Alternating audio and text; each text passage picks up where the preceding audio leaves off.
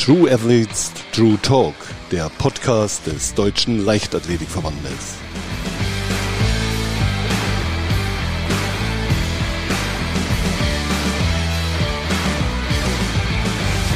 Und da sind wir wieder mit einer neuen Folge von True Athletes True Talk.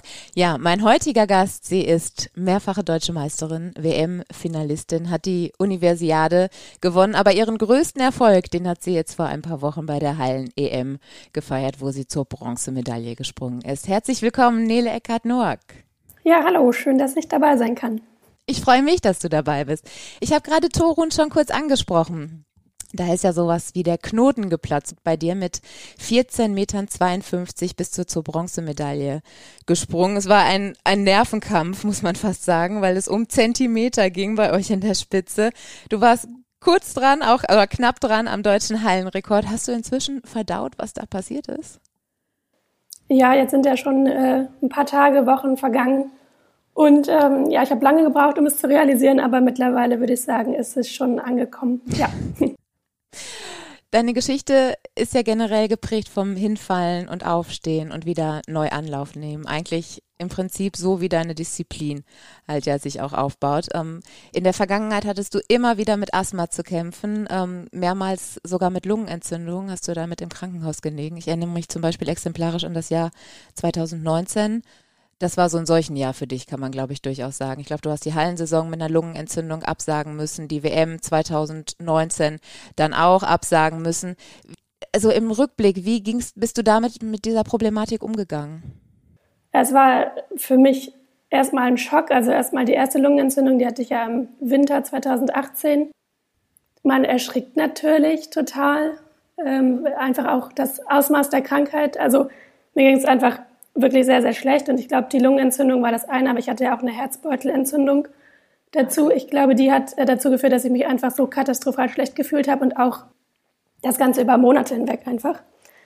Und ähm, 2019 habe ich mich dann wieder rangekämpft, war im Trainingslager, habe da also natürlich ganz, ganz langsam angefangen äh, mit Belastungen. Alles andere war auch einfach nicht möglich. Und wenn man dann trotz solch einer Vorbereitung irgendwie im Begriff ist, sich für die Weltmeisterschaft zu qualifizieren und dann wieder im Krankenhaus landet, ist das natürlich ja ein Albtraum, würde ich mal sagen.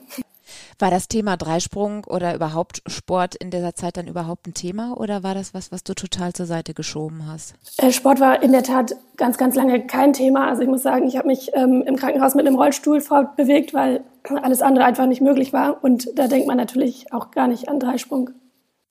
Und als du dann das Krankenhaus wieder verlassen hast, ab wann hast du so gedacht, okay, nee, ich bin noch nicht fertig mit dem Dreisprung?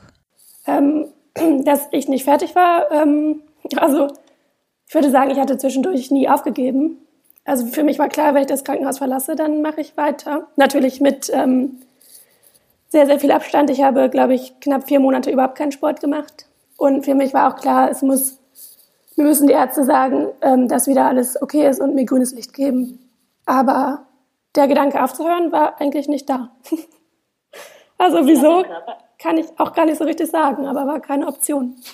Wie hat dein Körper dann darauf wieder reagiert, als du dann wieder ja, ins leichte Training, sage ich dann mal, eingestiegen bist? Ja, also ich musste mich äh, von Grund auf wieder gewöhnen. Ich habe quasi mit fünf Minuten Fahrradfahren angefangen, was ja also weit weg ist vom Dreisprung. Aber ähm, alles, was so sprungspezifisch ist und jetzt vielleicht ähm, einfach wenig ausgeführt und dadurch nicht so sehr belastet, ähm, war schon schnell wieder da, muss, muss ich sagen. Also ich habe nicht lange gebraucht. Ich habe ähm, vielleicht so Mitte März, Anfang April wieder angefangen und ähm, ich weiß es gar nicht. Ich glaube, ich bin 14 Meter im August gesprungen. Also es ging dann doch relativ schnell. Das ist schon enorm, was der Körper dann da leistet. Ne? Also ich meine, vom Rollstuhl innerhalb von ein paar Monaten wieder zur WM-Quali, das, ähm, das ist schon, da sind der Welten dazwischen. Ja, ja also da ähm, natürlich liegen da Welten zwischen. Man muss ja aber auch dazu sagen, dass ich den Sport schon extrem lange mache und es ist auch irgendwie schön zu sehen, dass der Körper sich dann doch daran erinnert, was man Jahre vorher gemacht hat. Aber natürlich absolut nichts Selbstverständliches und auch als ich wieder angefangen habe, ähm, war es ja total offen. Also es hätte auch sein können, dass es nicht mehr so klappt. Also damit kann man dann ja auch nicht so rechnen. Und ich muss sagen, die WM, ähm, die Qualifikation war schon, also war überraschend für mich. Wir haben in dem Jahr natürlich nicht damit geplant, ganz klar. Als dann die WM doch abgesagt wurde, beziehungsweise du sie absagen musstest aufgrund deiner erneuten Lungenentzündung. Was hat dich da trotzdem irgendwie oben gehalten? Weil du sagtest gerade, das, das ist natürlich ein absoluter Albtraum, sich so ranzukämpfen und dann ähm, ja so den nächsten Schlag einstecken zu müssen. Gibt es da irgendwie was, wo du im Nachhinein sagst, das hat mir in dieser Phase geholfen, daran konnte ich mich klammern? Ähm, ich glaube, mich hat da ein paar Tage gar nichts oben gehalten, wenn ich ehrlich bin. Das kam einfach äh, mit der Zeit wieder. Ich habe äh, dann natürlich wieder Pause gemacht und meinem Körper Ruhe gegönnt. Und dann war natürlich auch noch das riesengroße Ziel Tokio 2020 äh, damals. Da ich habe ja in also für Rio die Qualifikation verpasst und mein Traum war oder ist es einfach äh, an Olympischen Spielen äh, einmal teilzunehmen und von daher hat mich glaube ich das große Ziel auch einfach da wieder motiviert wieder voll einzusteigen, sobald es ging. Bist du da ein Mensch, der solche Ziele so mit, mit sich ausmacht oder ähm, hast du irgendwo ein Bild hängen oder sprichst da viel drüber? Wie, wie hat sich das für dich geäußert damals? Nee, da, also das ist vollkommen intrinsisch, äh, würde ich sagen. Hier hängen äh, keine Bilder. genau, also das ist einfach ein äh, Ziel tief in mir drin, was es schon sehr lange gibt. Und ähm, ja, da muss ich auch gar nicht viel drüber sprechen. Ich glaube, alle Menschen, die mir sehr nahe stehen, wissen, dass es das gibt oder dass es das ist. Und ähm, Genau, das ist, äh, kommt einfach aus dem Inneren, Inneren heraus. Das, das Thema Asthma, was ja in ähm, deiner Geschichte halt auch immer wieder ja mitschwingt, ist ja aktuell ähm, ja schwieriger oder problematischer denn je, weil mit dieser ähm, Vorerkrankung gehörst du natürlich auch in der aktuellen Corona-Pandemie zur Risikogruppe. Unternimmst du da besondere Schutzvorkehrungen aktuell oder ist das für dich ein Thema, was du versuchst auszublenden? Ich halte mich, glaube ich, einfach an die bestehenden äh, Regelungen, die es gibt. Also ich habe mein Sozialleben natürlich sehr eingeschränkt, äh, achte schon extrem darauf, wen ich wo treffe, sage ich mal. Ähm, gleichzeitig versuche ich mein Immunsystem so gut wie möglich irgendwie vorzubereiten oder äh, da auf dem besten Stand äh, zu haben, den man so haben kann. Ähm, ich mache zum Beispiel gerade wieder so eine Darmaufbaukur, weil der Darm einfach ein elementarer Bestandteil fürs Immunsystem darstellt. Also sowas mache ich schon, aber ähm, sind natürlich verhältnismäßig alles kleine Sachen. Also ich schütze mich bestmöglich und ähm, ja, mehr kann ich nicht machen und dann hoffe ich, dass ja. ich es nicht bekomme. Ja, wir haben es ja gerade schon ähm, skizziert. Es liegt ja ähm, kein leichter Weg so hinter dir. Das Asthma haben wir jetzt ähm, thematisiert.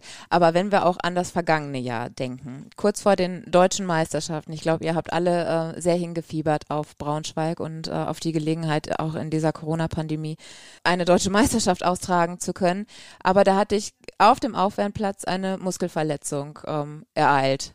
Also sprich nur wenige Minuten vor dem Finale. Weißt du noch, was dir damals durch den Kopf ging? Ja, also damals war ich, glaube ich, einfach äh, stinksauer. ähm, ich weiß nicht, auf meinen Körper, keine Ahnung. Also es war ja so, dass ähm, wir schon an der Anlage waren und in Braunschweig ähm, wir auf einem Steg gesprungen sind. Das heißt nicht direkt an der Dreisprunganlage, sondern dass quasi eine Bahn aufgebaut war, die ja schon etwas in der Luft schwebt. Also ist natürlich was ganz anderes, als wenn der Boden sonst hart ist und unter dem Tartan oder welcher, welcher Belag auch immer da liegt, ähm, Beton ist. Und ich glaube, dass der Krafteinsatz da einfach schon was anderes ist, als wenn der äh, Boden sehr, sehr hart ist. Und ich glaube, damit kam mein Oberschenkel nicht so richtig zurecht. Ich hatte die Wochen vorher auch schon so kleinere Probleme in dem Bereich und das hat dann, glaube ich, das fast zum Überlaufen gebracht.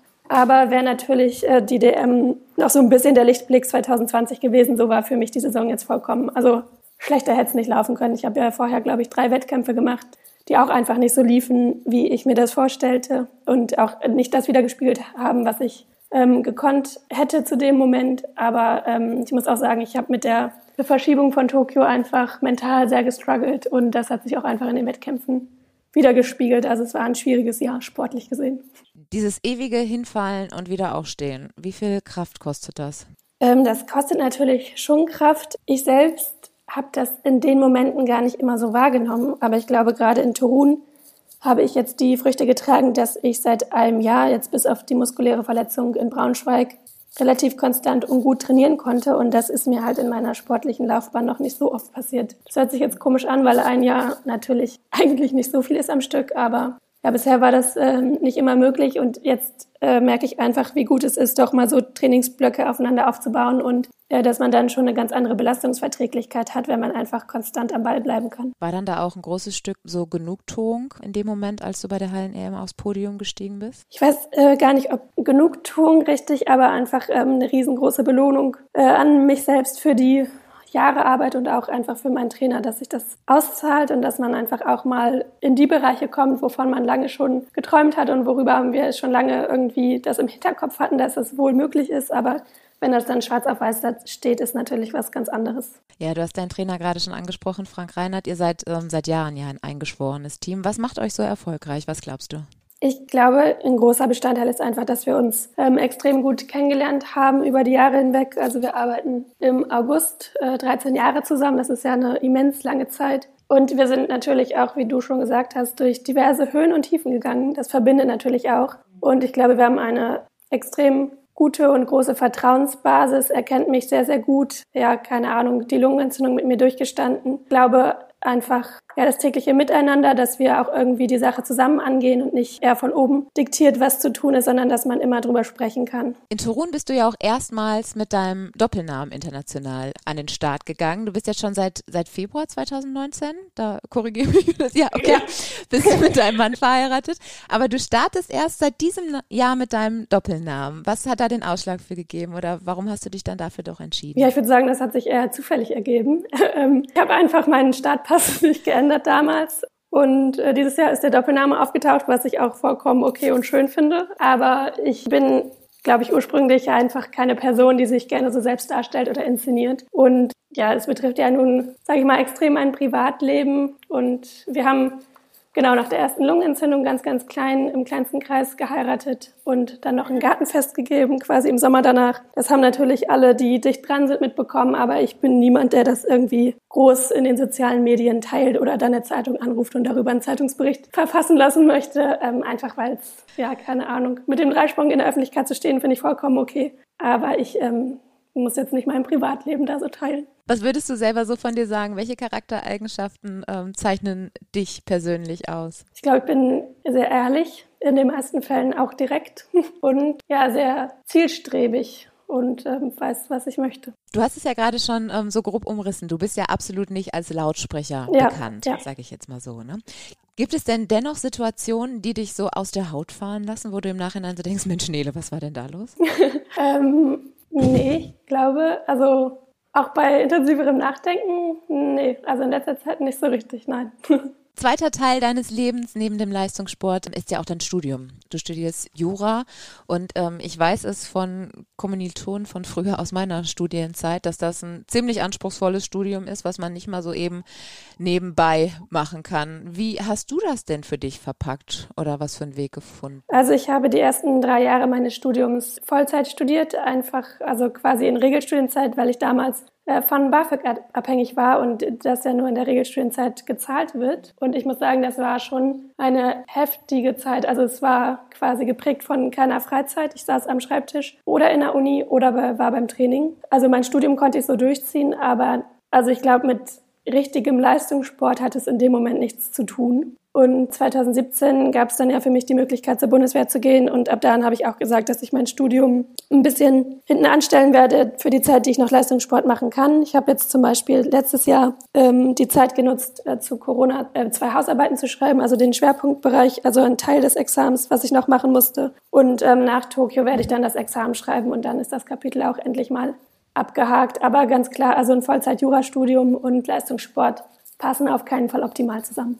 Wenn ich mich so an deine anfänglichen Zeiten der Leichtathletik erinnere, dann meine ich gelesen zu haben, dass du eine Zeit lang auch Reiterin warst und dich dann irgendwann entscheiden musstest zwischen dem Reiten und der Leichtathletik. Weißt du so im Nachgang noch, was damals für dich den, den Ausschlag gegeben hat? Ja, ich habe ähm, geritten, aber eher so just for fun. Genau, die Leichtathletik war einfach in dem Moment schon erfolgreicher und ich habe damals bei meiner ersten Trainerin Ute Schröder trainiert, die mich einfach sehr, sehr gefördert hat, ich würde sagen, in allen Lebensbereichen. Und ähm, dann äh, fiel die Entscheidung schwer, wobei ich das Reiten schon äh, die ersten Jahre sehr vermisst habe, aber das hat einfach zeitlich auch nicht mehr zusammengepasst. Gibt es jetzt irgendwas, was du in sportlicher Sicht dir so als Ausgleich suchst neben dem Leistungssport? Nee, gar nicht so. Also ich mache ein bisschen Yoga nebenbei, aber das würde ich jetzt nicht als riesigen Ausgleich bezeichnen und sonst ähm, gibt es da im Moment nichts so richtig. Aber also ich hatte schon mal wieder Lust zu reiten, aber das ist natürlich auch nicht das einfachste Unterfangen, hier irgendwie zu einem Reiterhof zu gehen, genau. Wenn wir jetzt nochmal zurückkommen auf die Leichtathletik selber und äh, deine grandiose Hallensaison, anders kann man das ja nicht sagen. Hast du da im Nachgang das Gefühl, dass sich da irgendwas in dir verändert hat jetzt durch diese Medaille? Ich glaube, insgesamt bin ich einfach ein bisschen selbstsicherer geworden. Also ja, wenn man vorher schon weiß, dass solche Weiten möglich sind, ist, ist das eine, aber es ist trotzdem was anderes, wenn es dann schwarz auf weiß da steht. Mhm. Und es gibt mir, glaube ich, ganz viel Zuversicht und Sicherheit in Bezug auf den Sommer. Mir ist natürlich auch klar, dass ich jetzt nicht in jedem Wettkampf äh, 1450 springen werde, aber dass es in die Bereiche gehen kann und vielleicht noch ein, zwei, drei Zentimeterchen darüber hinaus ähm, ist natürlich ein, ein super Gefühl, vor allem in diesem Jahr mit den Olympischen Spielen dann. Dieses Jahr ist natürlich auch wieder ähm, ein spezielles Jahr. Du sagst gerade schon, schon Olympia, aber über allem schwebt natürlich auch noch diese Corona-Wolke. Ist das was, was du ähm, so in deinem täglichen ähm, Alltag halt irgendwie spürst? Also was äh, das Sportliche angeht und ähm, das Training, was ich derzeit mache, ist ganz klar darauf ausgerichtet, dass ähm, Tokio stattfindet. Aber wenn man dann doch mal irgendwie irgendwas in den Nachrichten liest und da so Zweifel aufploppen, mhm. kann auch ich die nicht ganz ähm, unterdrücken. Also manchmal an schlechteren Tagen ähm, denkt man dann halt schon drüber nach, aber im Alltag und in der Trainingsvorbereitung planen wir ganz fest mit Tokio. Hast du da eine Strategie, wie du mit solchen äh, Momenten umgehst? Ich versuche es tatsächlich einfach beiseite zu schieben und es ist ja auch einfach etwas, was ich selbst oder ja, jemand Außenstehendes einfach nicht beeinflussen kann. Also mhm. ich versuche mir darüber keine Gedanken zu machen, aber das ist natürlich auch nicht immer so einfach. Wenn wir jetzt aber erstmal vom besten Fall ausgehen, wie sieht denn dein Fahrplan Richtung Tokio aus? Hast du da schon alles so festgezurrt? Nein, mein Trainer hat äh, neulich äh, schon zu mir gesagt, ähm, dass er noch nie so unvorbereitet war, was irgendwie die Wettkampfplanung angeht. Das ist auch schwierig dieses Jahr, wirklich. Also. Genau, es ist ähm, richtig schwierig. Also ich kann mich jetzt ja schon glücklich schätzen, dass ich die Norm habe und die im Sommer nicht mehr. Ja abhaken muss, aber der, der richtige Fahrplan steht ehrlich gesagt noch überhaupt nicht. Ähm, immer sehen, was kommt. Also und wie sich die Lage entwickelt. Stehen natürlich die deutschen Meisterschaften und ähm, da drum herum muss auf jeden Fall noch ein kleines Programm gebaut werden. Werdet ihr noch ins Trainingslager fahren oder die Vorbereitung in Deutschland komplett absolvieren? Ja, wir haben uns für eine Vorbereitung in Deutschland entschieden. Einfach, ja, das hat vielleicht auch wieder mit meiner Vorgeschichte zu tun oder unter anderem, um alle möglichen Risikofaktoren oder Risiken, die vielleicht eine Reise und auch ein Flug darstellen, auszublenden oder zu minimieren. Und wir haben uns entschieden, in Hannover zu bleiben. Ich habe hier ja ähm, ganz gute Bedingungen. Natürlich wäre Sonne schön und auch äh, klimatisch ein bisschen in wärmeren Gefilden unterwegs zu sein. Aber wir haben ganz klar da die Sicherheit an erste Stelle gesetzt und uns äh, deswegen entschieden, hier zu bleiben. Wenn wir jetzt mal ähm, so auf das große Ganze schauen, welche Träume und Visionen möchtest du dir noch erfüllen? Sportlich, aber auch privat. Ja, sportlich äh, natürlich die Teilnahme diesen Sommer in Tokio. ähm, mhm. Ich sag mal, wenn ich da das abrufe, was ich zu dem Moment kann, dann ähm, habe ich, glaube ich, ganz ganz viel erreicht, wobei mir auch bewusst ist, dass das natürlich erstmal klappen muss und der optimale Fall ist, aber ähm, das wäre schon ganz viel wert. Ja, darüber hinaus äh, würde ich mich sehr freuen, bei der zweiten Heim-EM in München nächstes Jahr am Start zu sein. Ja, und dass es ein bisschen besser läuft als in Berlin äh, für mich. Das war ja nicht so, wie ich es mir vorgestellt hatte. Und äh, ja, also sonst möchte ich natürlich nächstes Jahr, wie schon gesagt, meinen Studienabschluss machen. Ich bin auch froh, wenn das Kapitel irgendwie hinter mir liegt und da äh, ein Haken dran ist und wenn man dann endlich was ähm, für die Jahre auch in der Hand hat. ja, das glaube ich. Ja, ist einfach ein blödes Gefühl, so wie es jetzt ist. Dann mal sehen, ob äh, der Weg noch nach Paris führt, kann ich gerade gar nicht genau sagen. Vielleicht in äh, Europa-Olympische Spiele, dann vielleicht mit Familie und Freunde wäre bestimmt auch was Schönes. Und auf lange Sicht äh, möchte ich natürlich auch ähm, eine eigene Familie gründen. Das sind schöne Pläne. Liebe Nele, zum Abschluss habe ich noch ähm, drei User-Fragen mit gebracht. Wir haben ja wieder auf Instagram ähm, unsere Community dazu aufgerufen, uns Fragen an dich zu schicken und da sind auch viele ähm, spannende Fragen mit dabei. Ich würde direkt starten mit der Frage von Tonja. Warum hast du dich für den Dreisprung und nicht für den Weitsprung entschieden? Mich hat einfach die, die Technik am Dreisprung gereizt. Ich finde, beim Weitsprung läuft man so schnell wie möglich aufs Brett und springt einmal kraftvoll ab. Das äh, ist auch schön, mache ich auch immer noch nach wie vor gerne. Aber Dreisprung ist da ein bisschen komplexer und bietet halt im Training auch einfach, ähm, finde ich, ein bisschen mehr Abwechslung. Und deswegen war die Entscheidung da relativ schnell klar. Vielleicht ist auch so ein Hintergrund der Frage, ähm, der Dreisprung ist ja oder gilt viel mehr als äh, verletzungsintensiver. Ist das auch eine Einschätzung, die du teilst persönlich? Also ich glaube, wenn man technisch schlecht Dreisprung macht, dann ist das schon sehr gefährlich. Ich glaube jetzt, also auf meinem Niveau, sage ich mal, hätte ich die gleichen körperlichen Problemchen, die ich auch jetzt habe. Ich habe beispielsweise ähm, schon etwas länger mit der Patellasehne zu tun. Das heißt ja auch, also wird ja auch so Jumpers Knee genannt. Ich glaube, die gleichen mhm. Probleme hätte ich im, im Weitsprung auch. Also ich glaube, da für mich persönlich wäre das nicht der Riesenunterschied. Eine zweite Frage, die ich für dich rausgesucht habe, ähm, dreht sich um die Ernährung. Und zwar fragt Mara Luf ganz konkret, was isst du vor deinem Wettkampf? Das hängt natürlich immer ein bisschen davon ab, wann der Wettkampf stattfindet. Wenn er jetzt also wirklich vormittags ist, dann frühstücke ich nur und da am besten so, dass es mich bestmöglich satt macht. Also irgendwie äh, Müsli, Haferflocken mit äh, Joghurt oder sowas ähnliches. Und je später ist, ähm, versuche ich auf jeden Fall mit genügend Abstand noch eine feste Mahlzeit äh, in den Tag zu integrieren, gerne auch mit einer ausreichenden Menge an Kohlenhydraten, einfach so, dass ich nicht mit Hunger im Wettkampf stehe, aber meistens gibt's irgendwie so, ich würde sagen, drei Stunden vor dem Wettkampf auch nochmal einen Snack, also irgendwie ein sattmachender Müsli-Riegel oder eine Banane. Also so, dass ich auf keinen Fall mit Hunger an der Anlage bin. Gibt's generell in deiner Ernährung ähm, so Aspekte, wo du sagst, da achte ich jetzt im Leistungssport irgendwie speziell drauf? Also ich ernähre mich ausgewogen und natürlich auch gesund, auch wenn es bei mir mal irgendwie was Süßes gibt, ganz klar. Derzeit habe ich gewisse Vorgaben von meiner Ärztin, aber das ist halt wieder eher in Richtung okay. ähm, Immunsystem aufbauen. Das hat mit dem Leistungssport an sich dann gar nichts zu tun. Und die abschließende Frage, die noch über Instagram ähm, kam, die ist von Volker. Würdest du mit den Erfahrungen von heute nochmal den Weg in den Leistungssport wählen? Ja, das äh, ist auf jeden Fall eine interessante und schwierige Frage zugleich.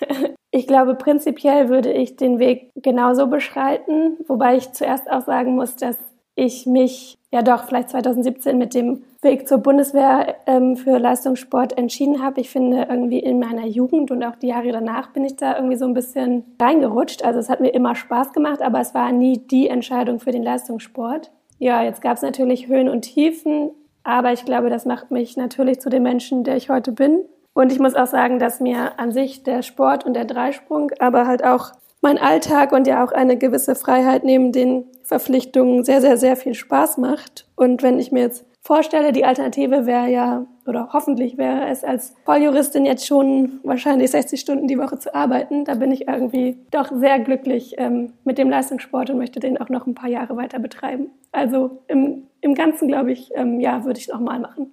Liebe Nele, ich danke dir von Herzen für dieses offene Gespräch. Ja, gerne. Danke für die Einladung.